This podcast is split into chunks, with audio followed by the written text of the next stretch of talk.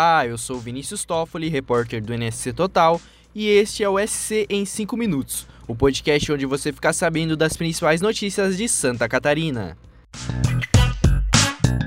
Neste dia 23 de maio de 2023, o episódio trata sobre os planos da cidade de Campo Alegre, no norte do estado, para ser a nova Gramado em Santa Catarina.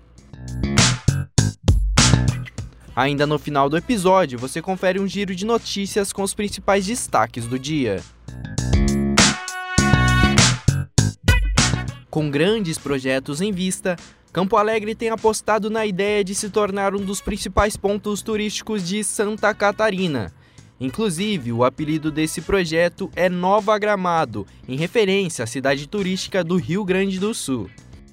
Entre as ideias no papel para o pequeno município no alto da Serra Dona Francisca estão um mega resort inspirado em um castelo francês da época e o Paraíso das Araucárias.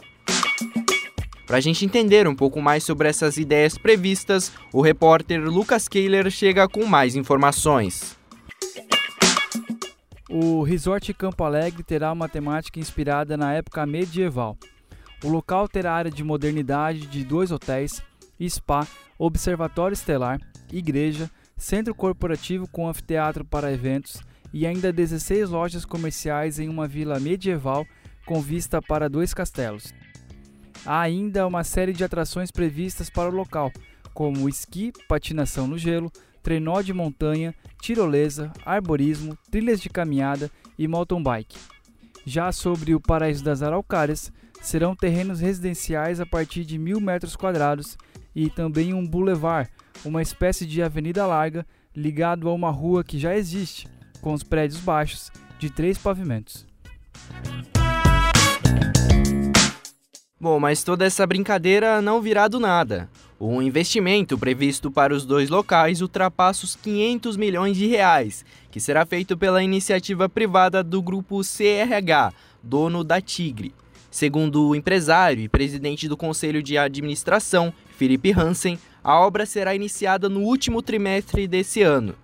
O projeto arquitetônico já foi aprovado e agora está na fase de aprovação ambiental e alvará de construção para a primeira etapa, que contempla o bistrô e um hotel com 90 quartos. Já as estradas e preparação das áreas para a construção estão sendo feitas. E aí, todo mundo ansioso para conhecer o resort?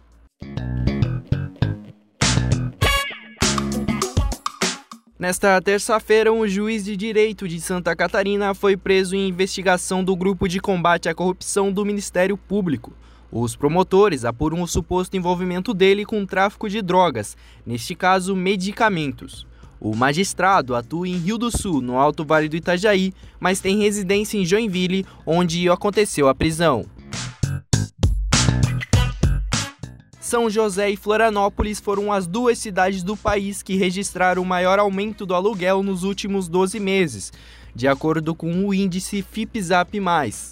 Os dois municípios tiveram alta de 40,8% e 37,6%, respectivamente. A pesquisa mensal monitora o preço de imóveis anunciados para locação residencial em 25 municípios brasileiros.